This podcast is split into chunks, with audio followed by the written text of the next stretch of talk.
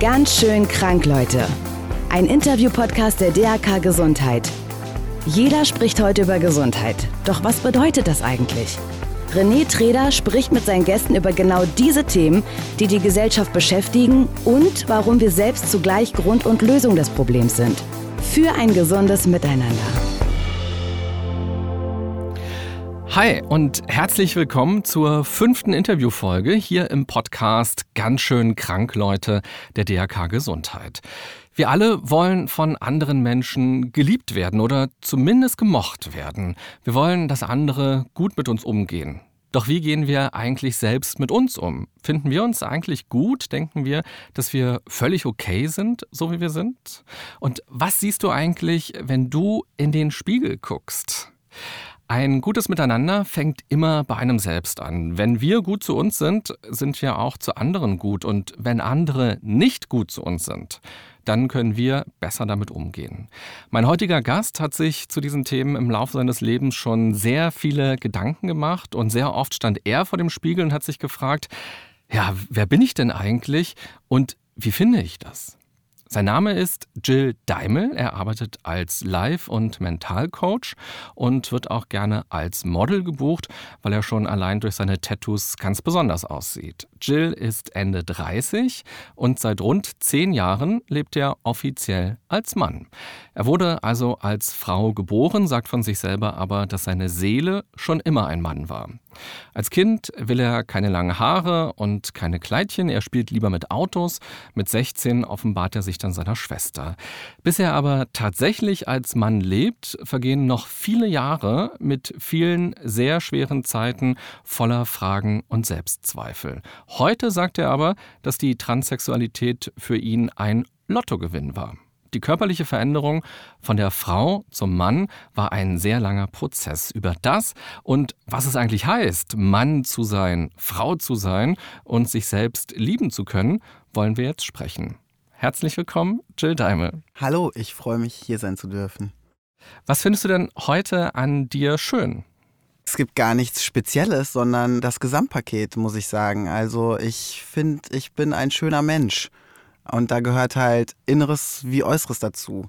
Und das war früher sehr getrennt noch bei mir, dass ich gedacht habe, oh, ich habe einen tollen Charakter, aber die Außenwirkung passt halt nicht. Und ich dachte halt früher wirklich, es ist die Grundvoraussetzung, dass man sich wirklich auch im Außen gut angesehen fühlt. Mhm. Ja, weil ich dachte ja auch, ich bin ein toller Charakter und ich finde mich als Persönlichkeit und von der Seele schön, mhm. aber wäre ich doch halt ein Junge körperlich auch, dann hätte ich gar kein Problem.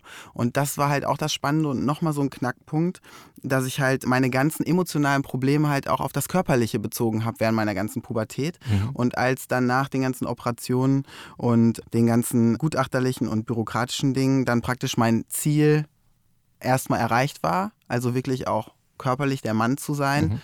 habe ich gemerkt, dass halt dieses emotionale Gefühl, aber der Leere und des sich noch schlecht fühlens und irgendwie trotzdem nicht erfüllt sein, eigentlich genauso groß noch war. Mhm. Also ich glaube, es ist ein halbes Jahr oder sowas bin ich dann ziemlich, ich nenne es mal, steil gegangen, ja, und habe es genossen, im Außen halt wirklich dann auch so zu sein und gesehen zu werden und zu wissen, jetzt ist mein Körper auch so, war es sehr gut. Aber dann bin ich eigentlich noch mal mehr in ein Loch gefallen, weil ich gemerkt habe, ja, nur der Körper ist es halt auch nicht. Und das ist, glaube ich, in der heutigen Zeit auch allen Leuten so geht oder allen Menschen und nicht nur die jetzt irgendwie vielleicht eine äußere Behinderung oder wirklich einen äußeren Makel, was nennt man überhaupt Makel, aber oder transsexuell sind oder sonst was haben, sondern jeder eifert, glaube ich, ein Bild von sich nach. Und wenn man das dann vermeintlich erreicht, also äußerlich, das habe ich als Trainer auch gemerkt, wenn dann die Kunden das Zielgewicht erreicht hatten oder das Auto auf einmal hatten, was sie sich gewünscht haben oder so, dass es ihnen trotzdem nicht besser ging. Mhm. Und das ist, glaube ich, ein wichtiger Punkt, der mir durch die ganze Veränderung nochmal gezeigt hat, wenn du deine Seele nicht mitnimmst, egal wohin, dann kann es im Außen noch so gut oder toll und erfüllend vermeintlich sein, aber die Lehre macht es eigentlich fast noch größer. Mhm. Ja, ist interessant, was du sagst, weil das ist ja so ein unendlich langer Prozess gewesen von der Frau zum Mann und dann bist du es plötzlich und dann ändert sich vielleicht erstmal der Körper ganz viel, aber so der Rest in einem gar nicht. Ich habe ganz viele Fernsehbeiträge so über dich jetzt gesehen, auch in der Vorbereitung und ich bin bei einem gestutzt, nämlich Punkt 12 war das. Katja Burkhardt hat ihn anmoderiert und ihre Anmoderation, da war folgender Satz drin, nämlich nach der Geschlechtsumwandlung ist Jill ein anderer Mensch. Und dann dachte ich mir, ja, ist es so? Also ist Jill nach der Geschlechtsumwandlung wirklich direkt ein anderer Mensch gewesen?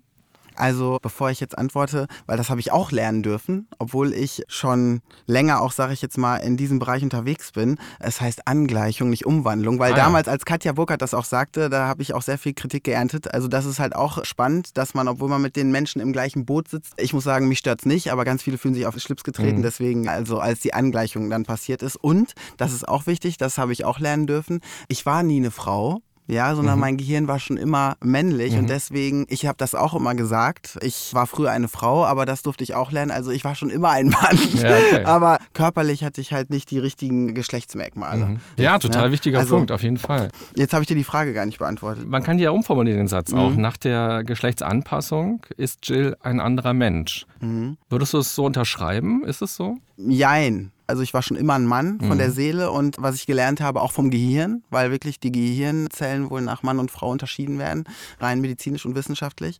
Aber ich war halt durch diese äußeren Umstände kein vollkommener oder, glaube ich, komplett entfaltender Mensch. Mhm. Und jetzt, dadurch, dass halt innen und außen für mich zusammenpasst oder in eine Balance gekommen ist, bin ich jetzt Jill 2.0. Jetzt hast du ja auch gerade dieses Wording angesprochen, dass man mhm. also damit andere verletzen kann. Wie sollte man denn am besten damit umgehen? Weil manchmal ist es ja so, gerade wenn man Berührungsängste hat oder wenn man eben dann auch Angst hat, vielleicht bestimmte Wordings zu benutzen, den anderen zu verletzen, mit Fragen vielleicht, auch wenn man selbst denkt, oh mein Gott, das kann ich gar nicht fragen, das ist eine Frage, die ich im Kopf habe, aber wenn mich das jemand fragen würde, würde ich das vielleicht auch unangenehm finden. Ist das nicht manchmal auch, was dann Mauern aufbaut, wo dann plötzlich sich so Lager bilden und dann entsteht so eine Sprachlosigkeit, dass dann gar nicht mehr getraut wird, Dinge anzusprechen, auf jemanden zuzugehen, sondern dass man dann eher wegguckt und sagt, naja, bevor ich jetzt was Falsches sage, sage ich lieber gar nichts? Ja, ich glaube, dass das das Grundproblem in unserer Gesellschaft ist, dass man halt Angst vor Ablehnung oder halt auch vor Unverständnis hat. Und deswegen finde ich das für mich persönlich total okay. Man kann mich alles fragen, weil ich kann ja auch sagen, das ist mir jetzt zu intim und das möchte ich nicht. Man kann ja auch sehr sanft fragen. Also ich finde, eine Frage alleine verletzt nicht, sondern die Haltung dahinter. Ich kenne es so ein bisschen selbst und zwar meine Oma hat irgendwann mal zu mir gesagt, René, also ich habe einen Freund und in der Beziehung, wer ist bei euch eigentlich Mann und Frau? Mhm. So. Und aus meiner Sicht ist das eine total doofe Frage, weil es gibt nicht Mann und Frau und das ja. ist so ein Klischee, was für mich Quatsch ist. Mhm. Aber ich habe mich gefreut trotzdem über die Frage, weil ich gemerkt habe, dass da so eine Offenheit da war und mhm. sie hatte wirklich ein ehrliches Interesse und in ihrem Kosmos hat es auch wieder gar nichts Negatives gemeint, sondern sie hat irgendwie so ein Bild davon, so leben homosexuelle Paare. Mhm. Aber ich konnte dann ihr so sozusagen erzählen, wie ich das empfinde.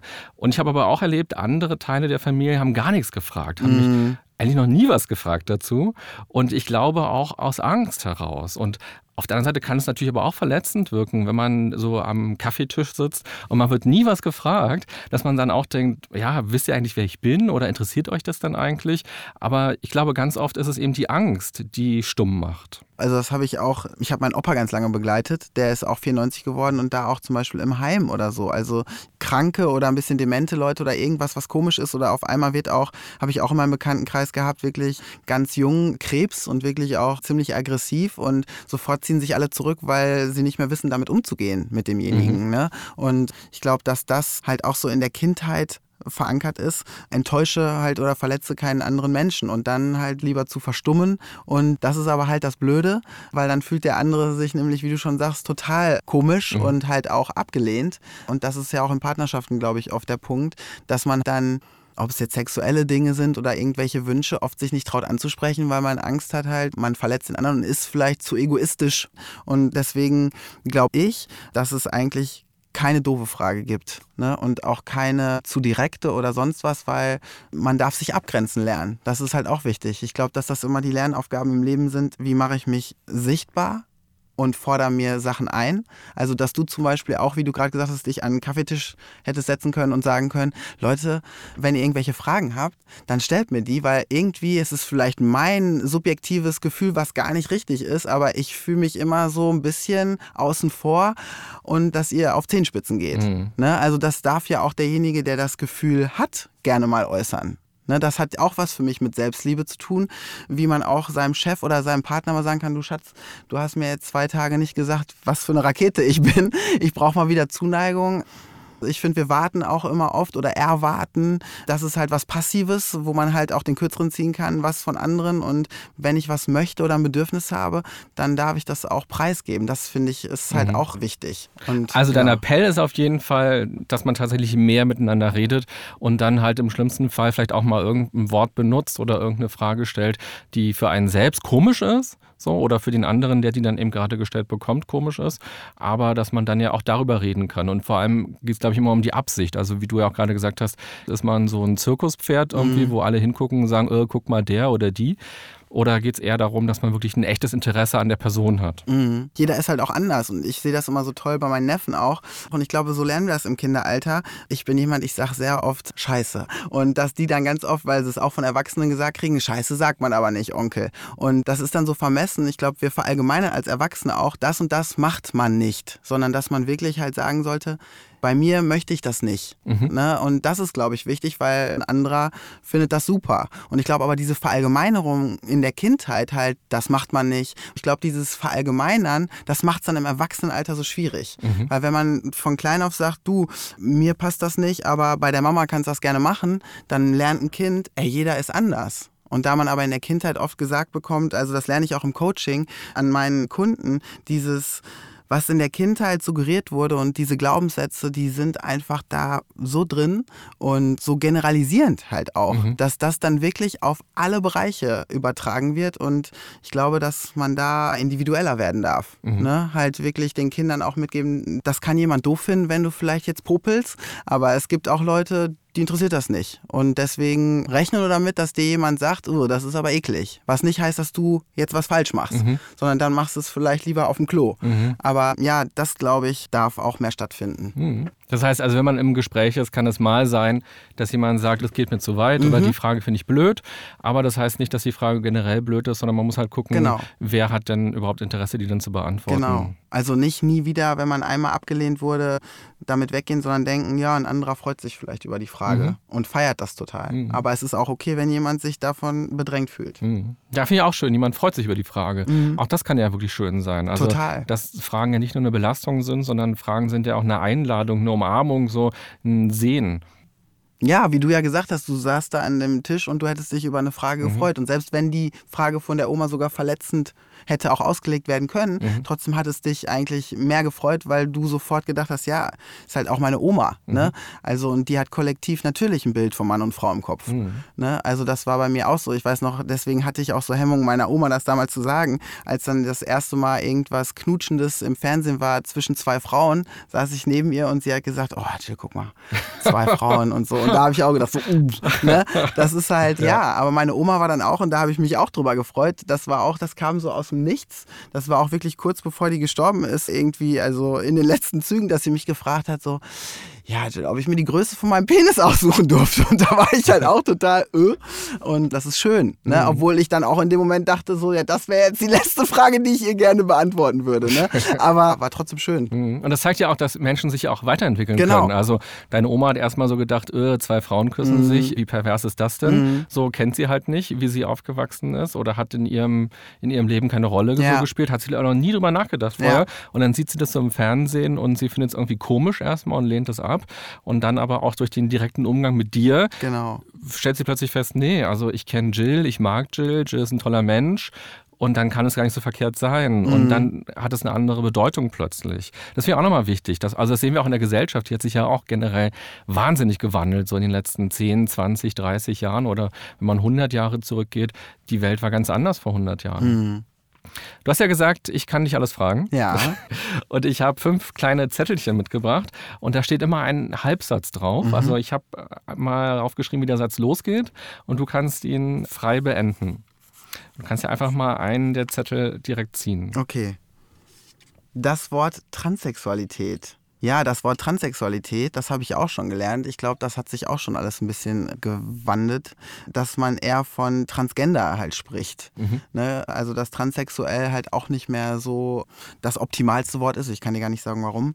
Aber das Wort Transsexualität war für mich einfach immer das, womit ich mich am besten und meine Situation identifizieren konnte. Deswegen spreche ich auch immer von Transsexualität. Was heißt denn das ganz genau?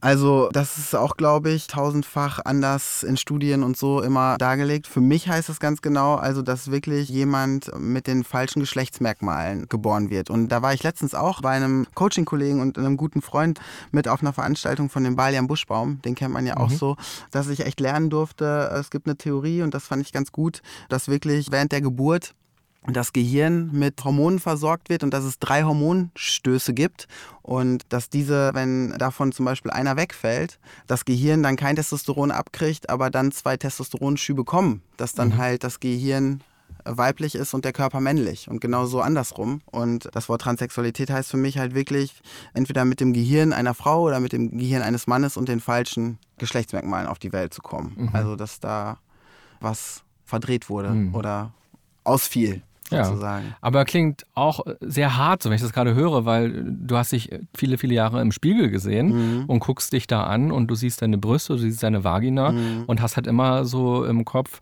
das ist falsch, dass mhm. die da jetzt sind. So, also dieses Ablehnende auch.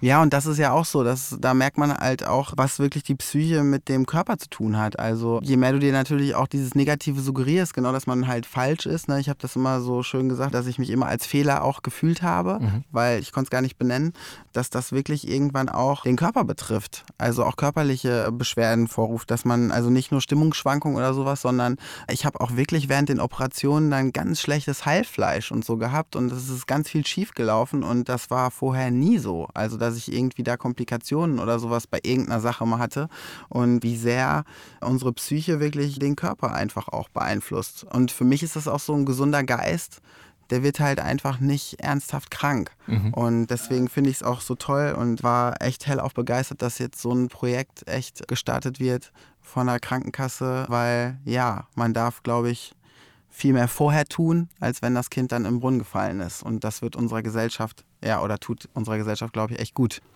Dass dein Körper für dich so falsch war, ging mhm. dann auch so weit, wenn du dann Sex hattest mit Frauen, dass du gar nicht wolltest, dass die dich eigentlich berühren.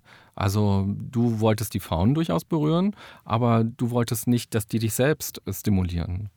Also das ist halt auch, glaube ich, schwer zu beschreiben oder erklären, obwohl jeder das, glaube ich, weiß, wie es ist, wenn man sich körperlich nicht so wohlfühlt, dass man dann denkt, so, oh, vielleicht nehme ich jetzt gerade beim Sex halt eine Position ein, wo es vielleicht nicht ganz so schlimm aussieht.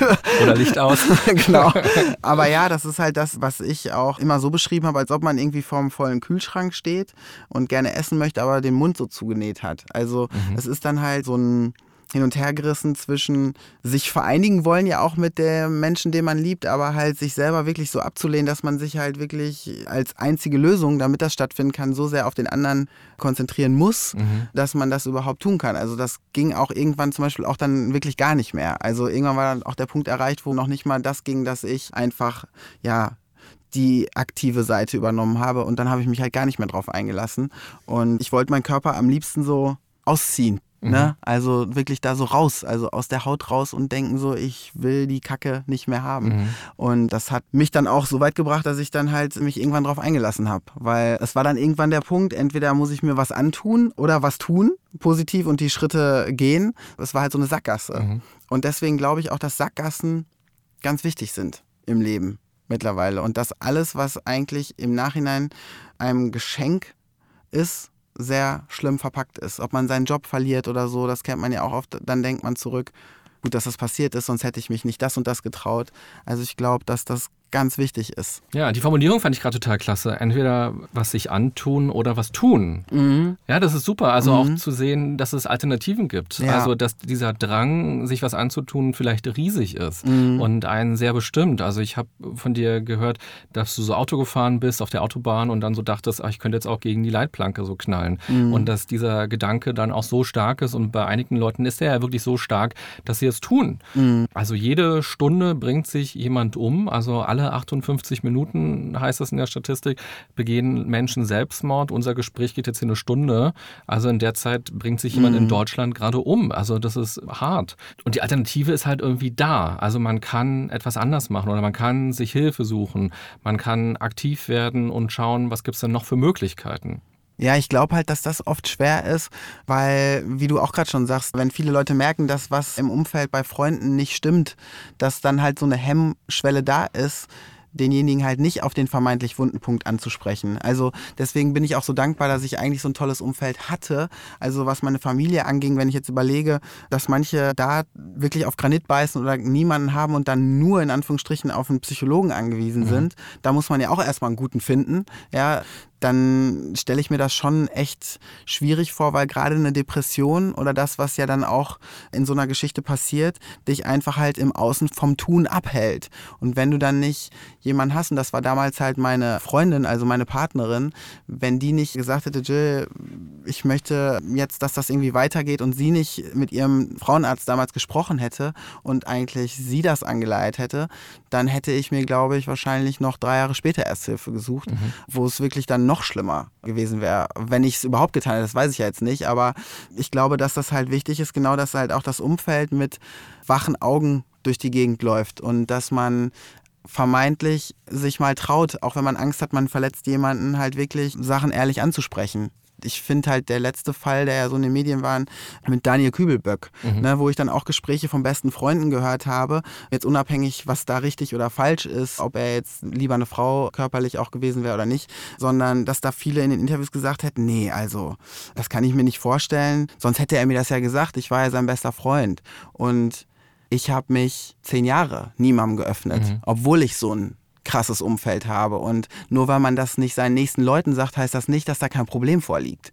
Und das fand ich halt auch nochmal so, für mich auch so ein Moment, als ich das gehört habe, so wirklich zu sagen, es muss innerlich so lange in der Einsamkeit mit sich erstmal ausgemacht werden, bis man das überhaupt nach außen trägt. Und da habe ich halt auch überlegt, wie kann man das schaffen, dass jemand sich schon vorher mhm. frei fühlt und öffnet. Weil es gibt ja durchaus Leute, die das schaffen, schon in der Pubertät oder als kleines Kind zu sagen, ich möchte meinen Penis nicht zwischen den Beinen haben oder andersrum.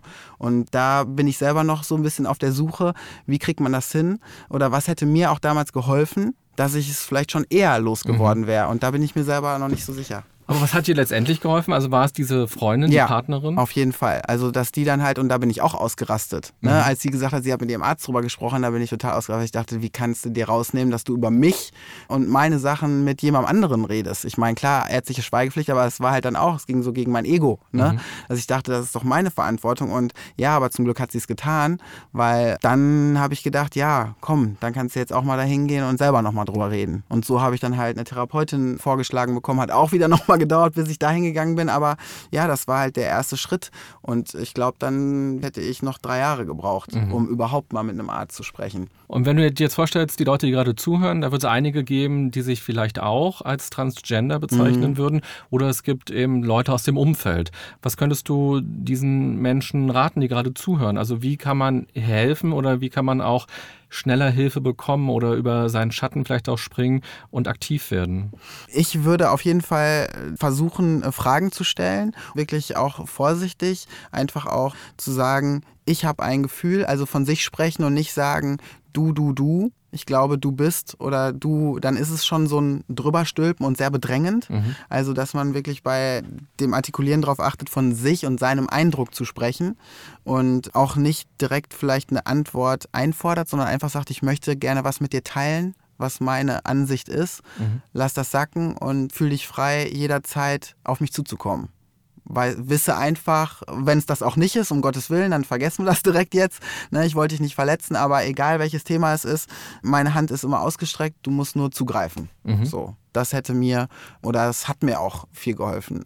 Und umgekehrt, wenn man sich als Transgender fühlt oder nicht genau weiß, was ist eigentlich mit mir los, das muss ja auch gar nicht Transgender sein. Es kann ja einfach auch sein, ich spüre mit mir, ich fühle mich nicht wohl in meiner Haut, ich fühle mich irgendwie falsch oder ich habe vielleicht auch eine Depression. Mm. Geht ja dann auch tatsächlich oft in so eine Richtung, um sich dann Hilfe zu holen oder um irgendwie rauszukommen. Also was hat dir geholfen oder was hätte dir vielleicht auch schon sehr viel früher helfen können? Also mir hat das Internet echt geholfen, muss ich sagen. Also ich bin bin da jemand, der immer so ein bisschen anonymer gerne ist, mhm. weil es gab damals schon Selbsthilfegruppen und Leute, die sich getroffen haben und das war für mich immer so ein No-Go. Also ich wollte das nicht im Real Life haben, das hätte ich mich nämlich nicht getraut, was zu sagen und ich dachte immer, nur weil wir das gleiche Problem haben, sind ja trotzdem fremde Menschen. Irgendwie heißt das nicht, dass das eine Verbundenheit herstellen muss.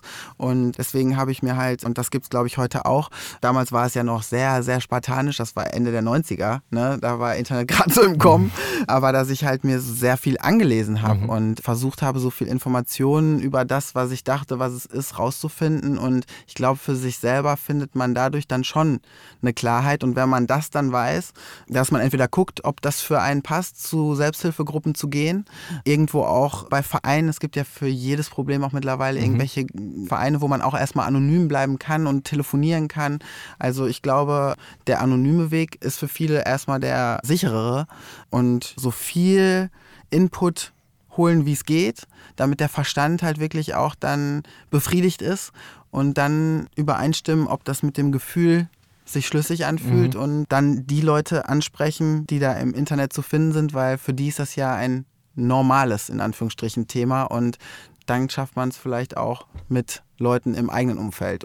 Und wenn man so googelt, Transsexualität, mhm. dann wird das oft beschrieben als im falschen Körper geboren oder manchmal auch noch viel härter, so gefangen im falschen Körper. Mhm. Wenn ich das so lese, das tut richtig weh für mich, wenn ich das so lese. Wie empfindest du das?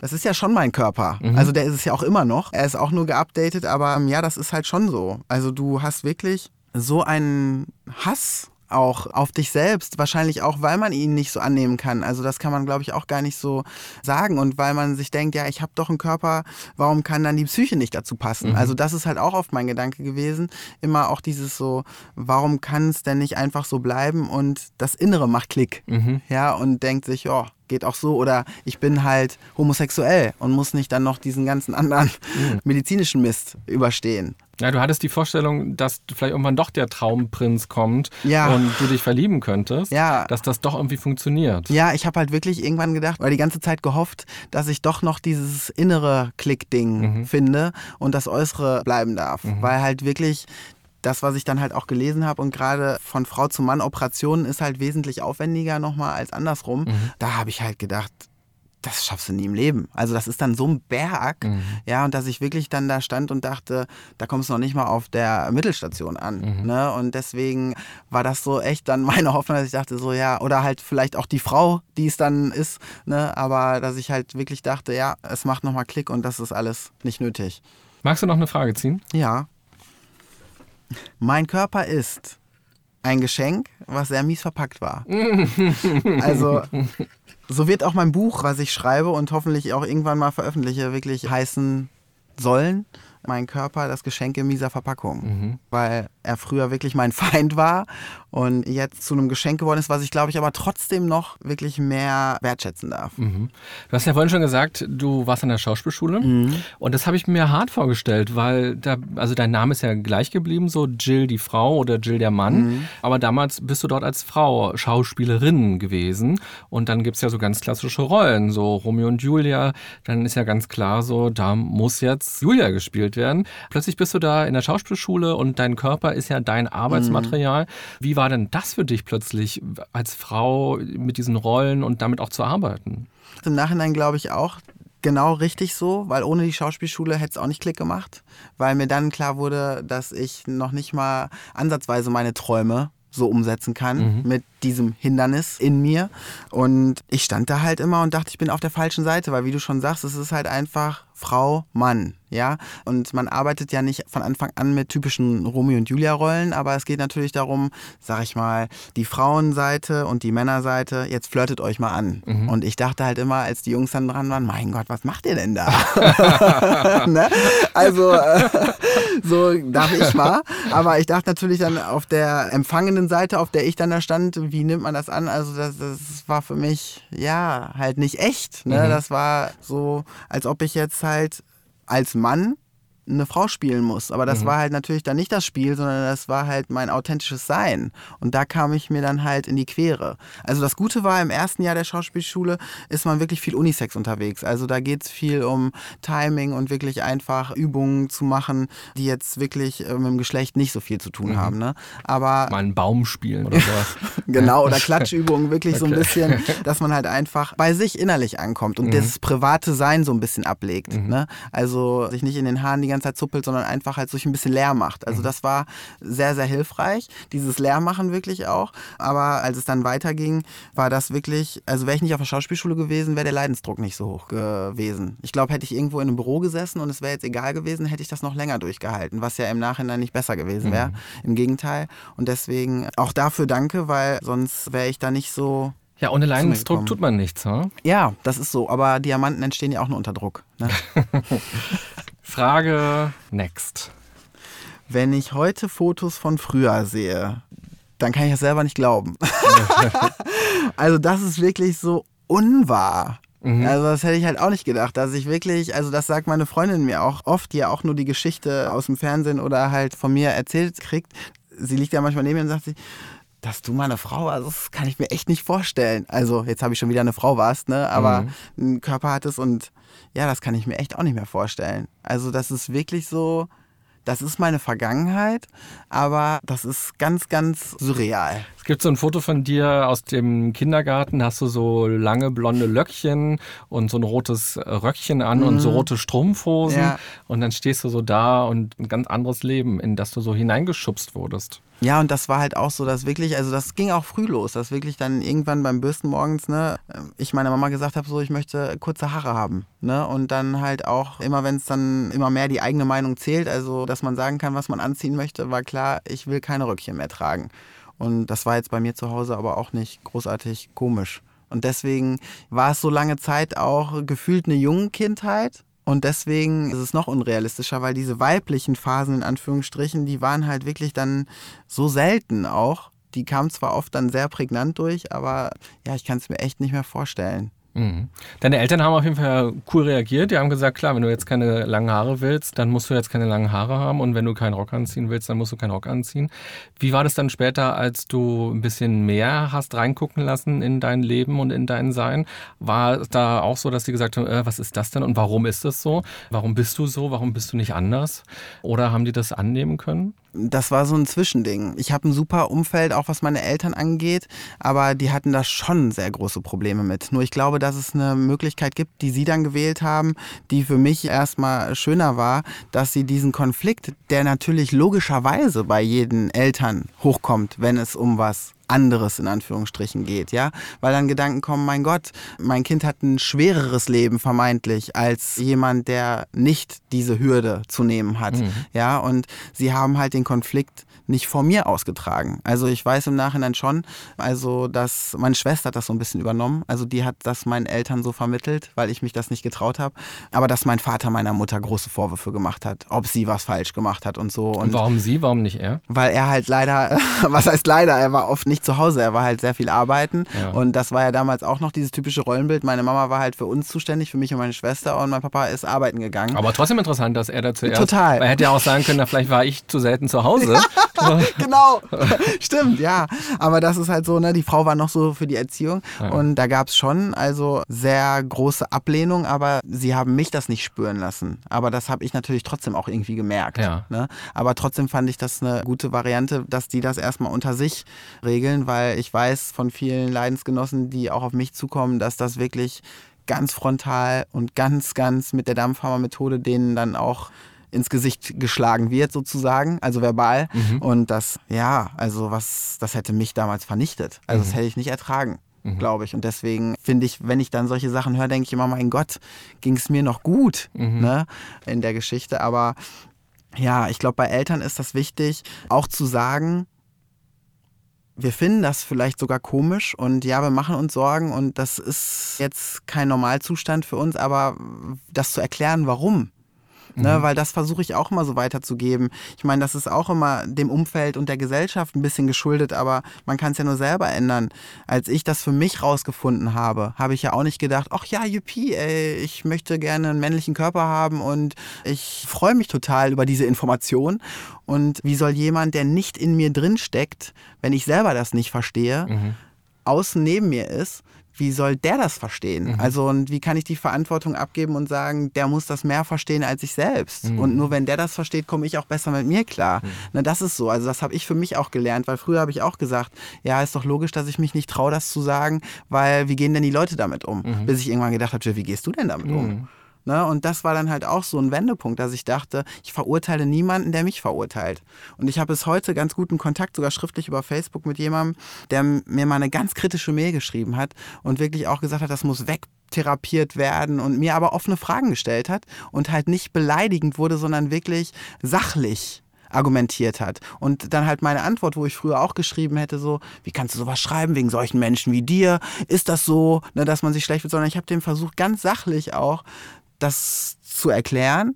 Und dann war der so geflasht von meiner Erklärung, dass er gesagt hat, was bist du für ein krasser Mensch? Mhm. Und dann habe ich gedacht, ja, genau so geht's. Weil wenn ich jetzt zurückgefeuert hätte, dann wäre ich ja nicht besser gewesen als er. Und mhm. das passiert, glaube ich, in der Gesellschaft ganz oft. Es wird einem, wie du sagst, Angst ist ja auch oft Boshaftigkeit im Außen, das ist ja Angst, ne? Warum sonst muss ich ja nicht boshaft sein, wenn ich keine Angst habe? Und dann treten wir der mit genau so einer Boshaftigkeit entgegen.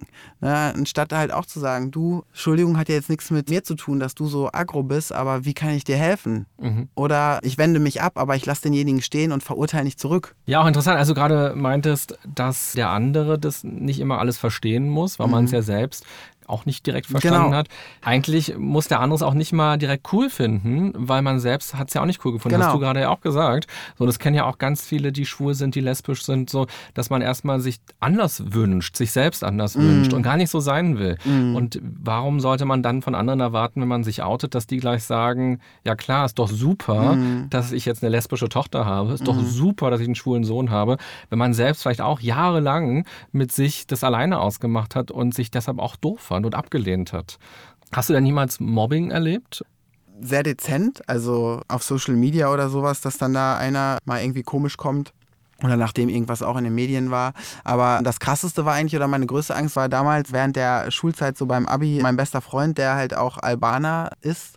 Und das war damals ja auch noch ein bisschen was anderes. Die waren zwar sehr modern, aber die hatten halt auch noch so andere Traditionen. Und das weiß ich noch, als er dann nach dem Abi auf der Berufsschule war und in Religion wurde über Homosexualität gesprochen. Und ich war ja vermeintlich damals auch noch homosexuell, weil ich mhm. Freundinnen hatte, mhm. als auch äußerlich Frau. Und dann hat er halt mir ganz stolz erzählt, er so, Jill, heute hatten wir im Rallye-Unterricht eine Homosexualität und sowas. Da habe ich ganz stolz von dir erzählt und das ist ja alles total Normales. Aber jetzt halt dich fest.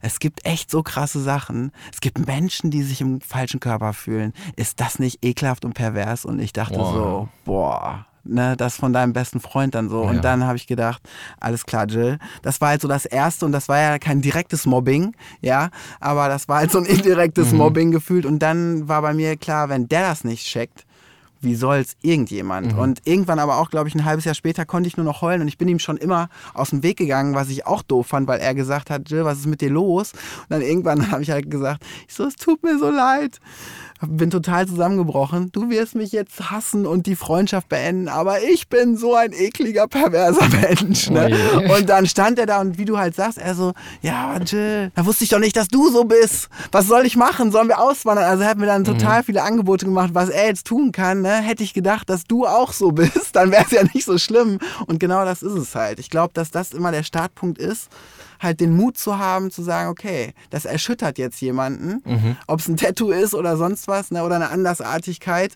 im Außen oder Inneren. Und ja, ich glaube, dass dann die Entwicklung und der Prozess halt beim Gegenüber auch erst eintreten kann. Von alleine kommt das nicht. Du hast gesagt, auf YouTube oder bei Facebook mhm. oder so kommen da manchmal komische Kommentare. Mhm. Ich habe unter einem Kommentar gelesen, hat jemand geschrieben, der ist doch gar kein richtiger Mann. Mhm. Wie ist es, wenn du sowas liest? Das hat mich früher total verletzt. Mittlerweile sehe ich das aber sogar sehr positiv, weil ich habe ja früher meine Weiblichkeit oder das auch nicht richtige Mann sein, wenn ich es jetzt auch mal so verbalisieren würde, sehr bekämpft. Und ich weiß heutzutage, dass genau dieser weibliche Aspekt oder den, ich sag jetzt mal, geborene Männer oft sehen, so dieses, oh, da ist aber einer sanft oder ja, sehr weich und so ein bisschen weiblich sogar, dass das genau der Punkt ist, der dich männlich macht. Mhm. Also halt zu sagen, ist ja auch so ein Klischee-Denken, aber ich erzähle jetzt einfach so bei Gefühlen weinen, ne, bei irgendwelchen traurigen Sachen und sich öffnen und einfach mal weich sein. Das ist für viele halt noch sehr unmännlich. Ne? Mhm. Oder sich halt auch schminken, das tue ich halt auch. Guck mal, dann kann ich dir mal jetzt einfach mal einen Zettel zuschieben, einen Halbsatz, mhm. ohne ziehen. Ja. Ein Mann ist Punkt, Punkt, Punkt. Ein Mann ist nur äußerlich zu unterscheiden von einer Frau. Ich glaube halt, innerlich sollte das im Balance sein. Die Frau sollte genauso viel männliche Aspekte haben wie der Mann und umgekehrt. Das darf sich dann mal in verschiedenen Situationen verschieben. Also, dass da mal der eine vermeintlich gerade vielleicht ein bisschen härter ist und der andere sensibler sein darf. Aber ja, für mich ist das Geschlecht eigentlich, und das ist ja Mann, das Geschlecht sozusagen, nur noch vom Äußeren zu unterscheiden oder sollte sich mhm. nur noch äußerlich unterscheiden. Okay, und dann kommt jetzt der letzte Halbsatz. Mein Penis ist Punkt, Punkt, Punkt. mein bester Freund ist jetzt falsch. Mein Penis ist die Grundlage gewesen, um mich als Mann annehmen zu können. Also ich brauchte körperlich den Penis. Es gibt ja ganz viele Transgender oder Transsexuelle, die wirklich auf diese OP auch noch verzichten, weil es halt sehr kompliziert ist und noch nicht so ausgereift, obwohl das jetzt, glaube ich, auch schon wieder ganz anders ist. ist ja wirklich bei mir schon so lange her. Und das war für mich aber von vornherein klar. Also ich brauche einen Penis, aber das ist halt auch ja das Spannende, um dann aber auch zu merken, dass Männlichkeit nichts oder schon viel mit dem Penis eigentlich zu tun hat, aber emotional in sexueller Hinsicht eigentlich auch gar nichts oder gar nicht gebraucht wird, was man als Mann aber auch nicht so gerne hört. Und vor allem, du konntest den ja echt lange gar nicht benutzen. Mhm. Ne? Also drei Jahre, glaube ich, durftest du den mhm. gar nicht einsetzen. Zumindest nicht zum Sex? ja, also das war halt so, also normalerweise geht das echt schneller, aber bei mir ist halt so viel schief gelaufen. Mhm. Und ich wurde dann innerhalb von drei Jahren halt alle drei Monate auch mal wieder operiert. Und das ist halt gar nicht dann dazu gekommen, dass das abgeheilt war und dann funktionieren konnte. Aber dann so, ja, nach so zweieinhalb, drei Jahren war dann alles medizinisch durch. Und dann dauert es, glaube ich, nochmal so ein, ja, ne, nach zweieinhalb Jahren war die letzte Operation und dann nochmal so ein halbes Jahr. Und dann durfte ich ihn benutzen. Aber dann steht man wahrscheinlich auch erstmal da und denkt sich ja, was mache ich denn jetzt? Also wie fasse ich den an? Ja, ja. Ich will ihn auch nicht kaputt machen. Ja, das stimmt. Das hat jetzt so lange gedauert und war so teuer und jetzt. Äh ja, das ist wirklich so. Also man steht dann da und denkt sich dann auch zwischendurch, das ist auch spannend, dass man denkt so, boah, irgendwie, also ich habe mich ja als körperliche Frau selbst angefasst und dass man dann da echt manchmal auch, da war ich schon auch ziemlich verzweifelt, dass man sich dann auf einmal so wenig mit sich selbst auskennt. Weil mhm. ja, ich wusste ja jetzt nicht genau, wo muss ich mich eigentlich anfassen.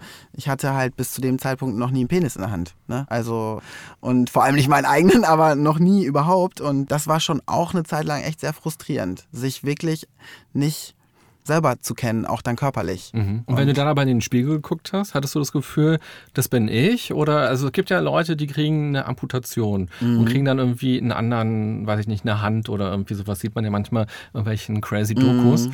die dann aber irgendwie das Gefühl haben, das ist nicht meine Hand. So, die, ich sehe die zwar, aber mhm. ich empfinde das nicht als meins. Und wie war das, als du dann in den Spiegel geguckt hast oder an dir runtergeguckt hast? Also das war schon meins.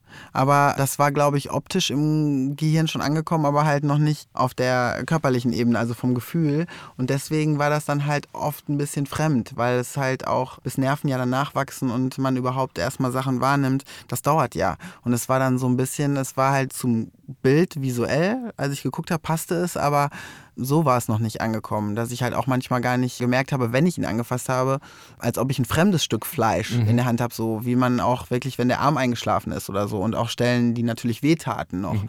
Das war dann halt auch ein Prozess und optisch habe ich natürlich auch gedacht, weil natürlich auch Narben da sind und sowas alles, dass ich natürlich trotzdem, da sieht man auch wieder, wie undankbar man vermeintlich ist, dann dachte, na toll, also jetzt hast du da eine Narbe, da muss sich ja auch irgendjemand denken, was ist denn da passiert? Mhm. Ne, weil das ja jetzt nicht irgendwelche kleinen Schrammen sind, sondern schon erhebliche Eingriffe. Und dann ist man schon wieder in dem Modus auch, was ist nicht positiv, sondern was ist der Makel. Mhm. Ne? Wie war das denn überhaupt, wenn du jetzt eine Frau kennengelernt hast? Hast du dann ab irgendeinem Punkt gesagt, du pass mal auf, ich muss dir eigentlich noch meine ganze Lebensgeschichte erstmal erzählen, bevor wir ins Bett gehen können und ich muss mich erstmal outen? Oder wie bist du damit umgegangen? Also das Gute war, dass ich meistens Leute, also ich war jetzt nie so ein One-Night-Stand-Typ und dass ich halt immer Frauen kennengelernt habe über Bekannte oder halt wirklich dann tatsächlich welche wieder getroffen habe, die mich noch von früher kannten. Mhm. Äh, vielleicht war das auch dann so ein Reiz irgendwie in deren ja. Augen, ich weiß es nicht.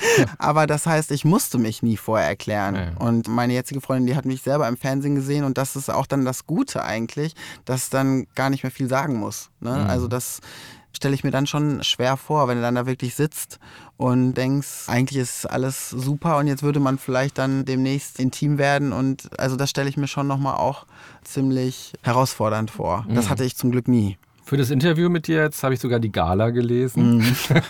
und da hat nämlich deine Freundin erzählt, wie das eigentlich war, dass sie halt irgendeine Doku gesehen hat im mhm. Fernsehen. Und dann hat sie dich da gesehen und fand dich interessant und hat dann alle deine Fotos auf Instagram geliked. So schreibt das zumindest die Gala. Mhm. und sie hat gehofft, dass ihr euch mal kennenlernt. Und dann mhm. hast du sie irgendwie kontaktiert und dann habt ihr euch getroffen. Sie hat dann wohl der Gala gesagt, dass sie sich direkt in deine Seele verliebt hat. Ja, das ist schon eigentlich während der Doku passiert. Ah, ja. Also das fand ich auch das Spannende, weil ich ja überhaupt gar nicht ihr Typ Mann bin. Also sie entspricht auch nicht meinem typischen Frauenbild, muss ich sagen. Aber das ist halt auch dieses Tolle. Ich habe irgendwie gemerkt, und es liken ja viele meine Sachen, da ist irgendwas und ich weiß gar nicht warum. Ich möchte der schreiben. Mhm. Und unsere Seelen haben da vielleicht schon kommuniziert und dann hat der Verstand nachgezogen. Und es war wirklich sehr magisch. Also muss ich schon sagen, das ist schon was ganz Krasses. Mhm. Das war halt dann auch weiterhin so, nicht nur am Telefon, sondern dann auch, als wir uns gesehen haben. Und ja, ja, das finde ich halt auch so krass, weil das kann ich mir auch, was heißt schwer vorstellen, weil in so einer Situation werde ich ja, also doch, könnte ich auch sein, aber weil ich nicht weiß, wie es ist, mit den richtigen Geschlechtsmerkmalen geboren zu sein, wenn du dann wirklich so eine Reportage siehst, wo man ja vermeintlich als Betroffener denkt, uh, ne, da haben die meisten Leute ein Problem mit und dann berührst du jemanden so tief, mhm. gerade weil du dich so präsentierst. Und das ist halt auch, glaube ich, das, warum ich das so feier, was hier durch die DRK auf die Beine gestellt wird. Das glaube ich genau das, je mehr man sich öffnet und je mehr man halt von sich selbst preisgibt, da würde ich dir gleich auch gerne nochmal eine Frage stellen. Gerne. Ja. Umso mehr erkennt halt die Gesellschaft, es sind nicht alle perfekt und jeder hat irgendwie ein Päckchen zu tragen. Ne? Mhm. Ne? Also das ist ja wirklich durch alle Schichten, durch was weiß ich. Also jeder hat sein Päckchen zu tragen. Und was hast du denn vielleicht für ein dunkles Geheimnis oder für irgendeinen Schwachpunkt oder vielleicht irgendwas? Das würde mich nochmal interessieren, der ähm, vielleicht ein bisschen ja, beängstigend ist oder so. Wenn man jetzt Fragen, die man stellen könnte, einteilt zwischen 0 Smalltalk und 10 tiefenpsychologisch qualitativ wertvoll, dann wäre das jetzt schon der 11, die du gestellt hast. dann stell du sie dir vielleicht selber. Ja, das, was äh, ist dein dunkles Geheimnis? Nein, gar nicht so.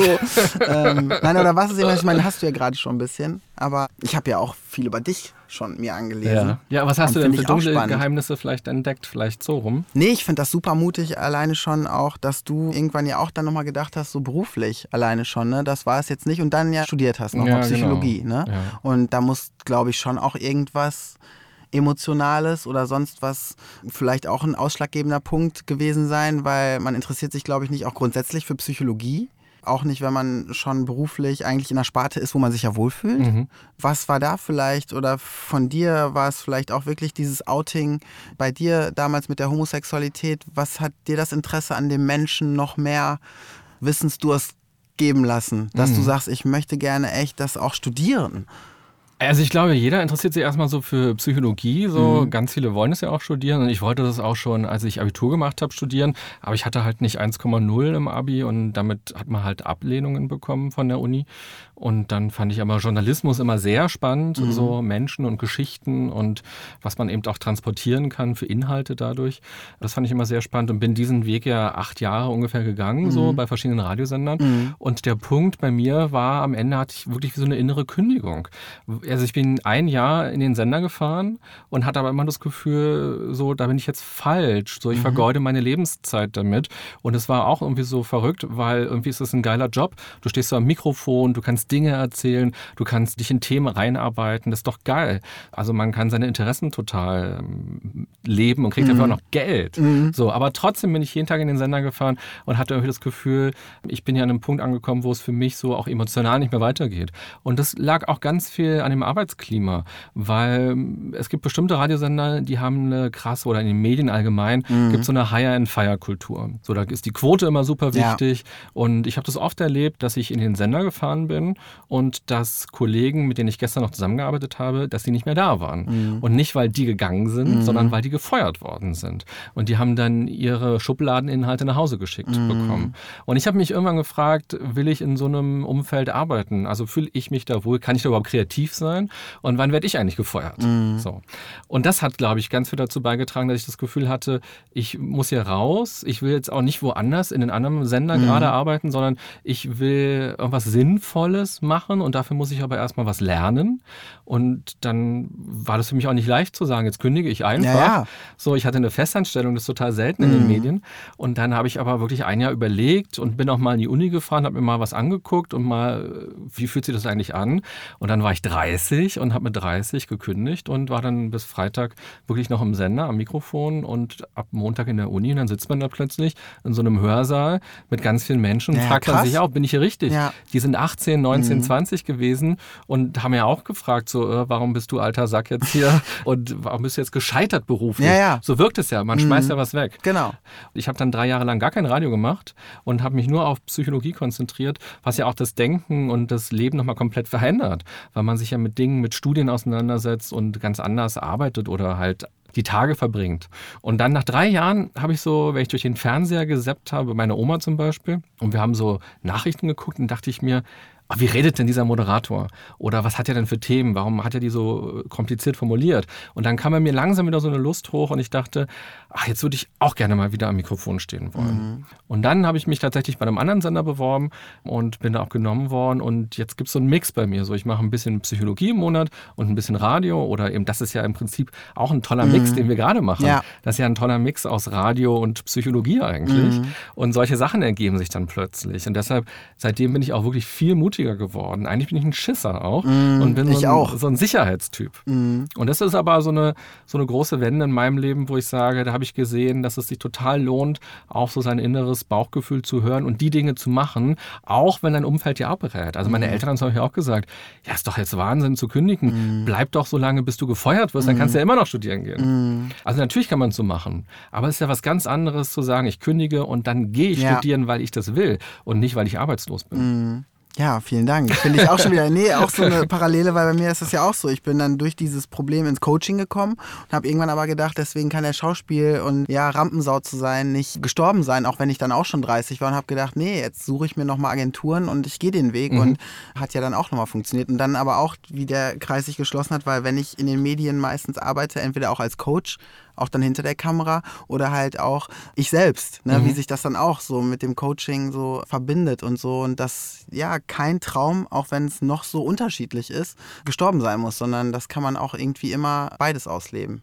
Danke für diese Antwort. Gerne. Darf ich dir auch noch eine Frage stellen? Ja, klar. Und Wir haben jetzt ja schon über deine Freundin immer mal wieder gesprochen, du hast sie immer mal wieder erwähnt. Bella Lesnick heißt sie. Mhm. Und sie ist auch Moderatorin, bei RTL arbeitet sie. Und war das nochmal so ein Punkt, wo ihr dachtet, okay, ihr seid jetzt verliebt, ihr habt eine Beziehung. Und was sagt aber die Welt da draußen, wenn plötzlich die berühmte Moderatorin mit jemandem zusammen ist, der eine ganz andere Geschichte hat? Also es gibt auch viele, ich habe mir mal angeguckt, was schreiben denn Zeitungen so? Und Überschriften lauten zum Beispiel, der Freund von Bella Lesnick war früher eine Frau. So, das ist etwas, was du sofort sagen würdest, Bullshit. So, hast du ja jetzt gut erklärt im Interview, dass du es nicht so siehst. Oder eine andere Überschrift lautete, Transgender-Freund von RTL, Exklusivmoderatorin erklärt, wie es im Bett funktioniert.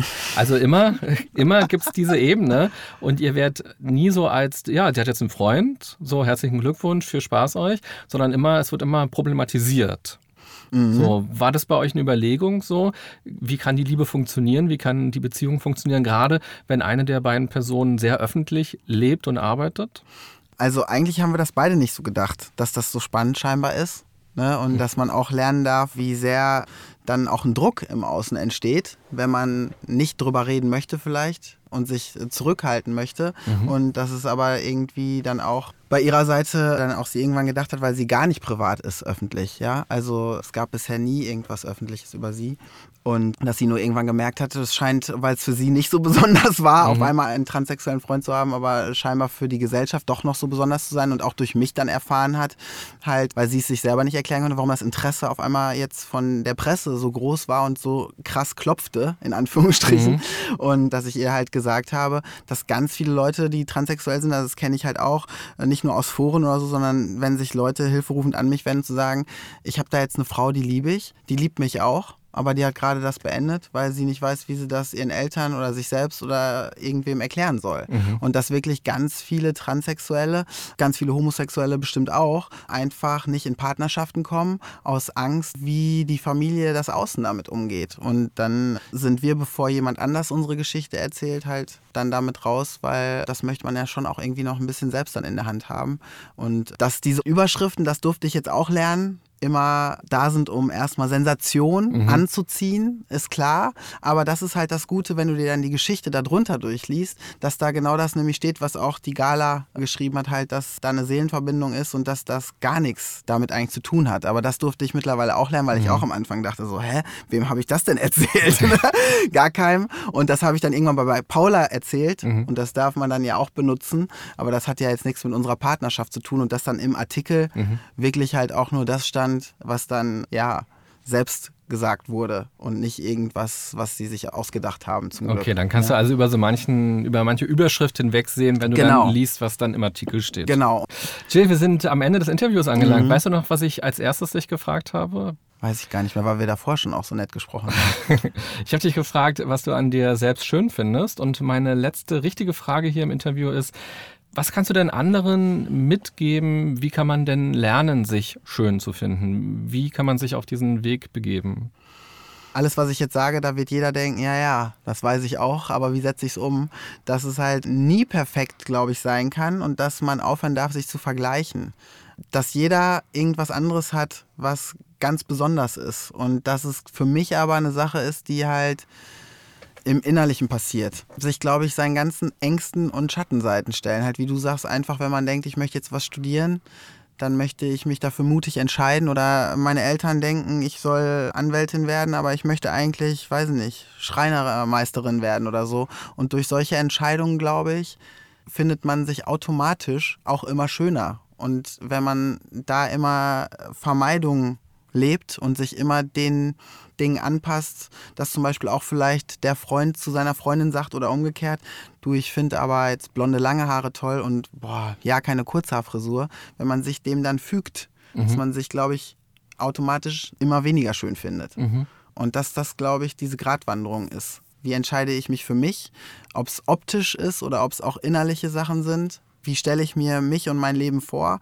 Und wenn ich den Weg gehe, glaube ich, dann habe ich gute Chancen, dass ich mich selber als Mensch innen und außen schön finde. Mhm. Und folge ich den Beispielen der anderen und uh, dann werde ich mich auch, sei ich noch so attraktiv im Außen für den Durchschnitt der Menschheit, dann finde ich mich ganz hässlich, glaube ich. Mhm.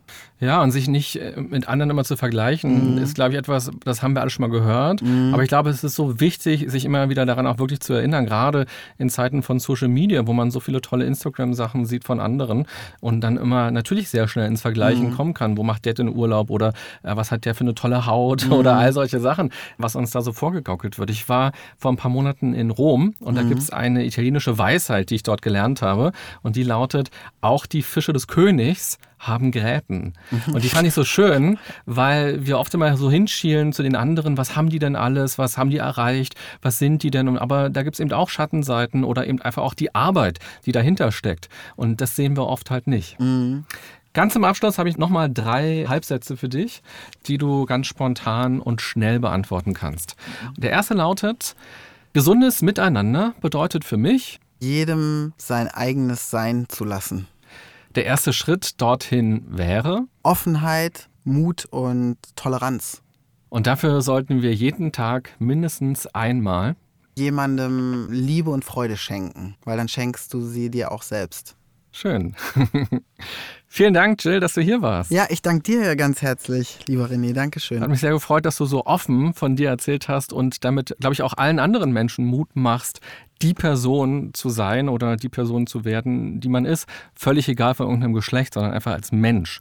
So, das wäre doch ganz schön. Ja, und vor allem auch hört nie auf, weiter aufzustehen, weil das ist auch so, viele Leute denken immer, ich schwebe nur noch auf einer Wolke oder sowas, oder mhm. das kennst du vielleicht auch, ne, wenn man dann auch coaching-technisch arbeitet. Aber Schmerz bedeutet auch immer Heilung und wenn die Raupe stirbt, dann wird sie zum Schmetterling. Also auch weitermachen, wenn es mal vermeintlich wieder echt nicht auszuhalten ist. Schöne letzte Worte. Vielen Dank. Liebe Podcasthörerinnen, lieber Podcasthörer, schön, dass du dabei warst. Wenn du diese Folge interessant und inspirierend fandest, dann zeig uns das doch gerne, zum Beispiel indem du sie likest oder auch einen Kommentar dalässt, zum Beispiel bei iTunes oder bei Spotify. Und wenn du magst, kannst du auch gerne schreiben, was dein ganz persönlicher Bezug zu den Themen ist, die wir hier besprochen haben. Also was sind denn deine Erfahrungen? Oder du kannst auch sehr gerne schreiben, welche Themen dich außerdem noch interessieren würden oder auch welche Person du gerne mal im Interview hören würdest wollen. Ich wünsche dir eine gute Zeit mit dir und deinem Körper. Und wenn du magst, hören wir uns in der nächsten Woche wieder. Dann möchte ich das Thema Bodyshaming, Mobbing und Selbstliebe auch nochmal vertiefen. Sei gerne wieder dabei. Bis bald, bye bye, sagt René Träder. Das war ganz schön krank, Leute. Der Podcast der DAK Gesundheit mit René Träder. Danke fürs Zuhören und abonniert gerne unseren Podcast, um keinen der folgenden spannenden Gäste mit ihren inspirierenden Geschichten zu verpassen. Und nicht vergessen, für ein gesundes Miteinander.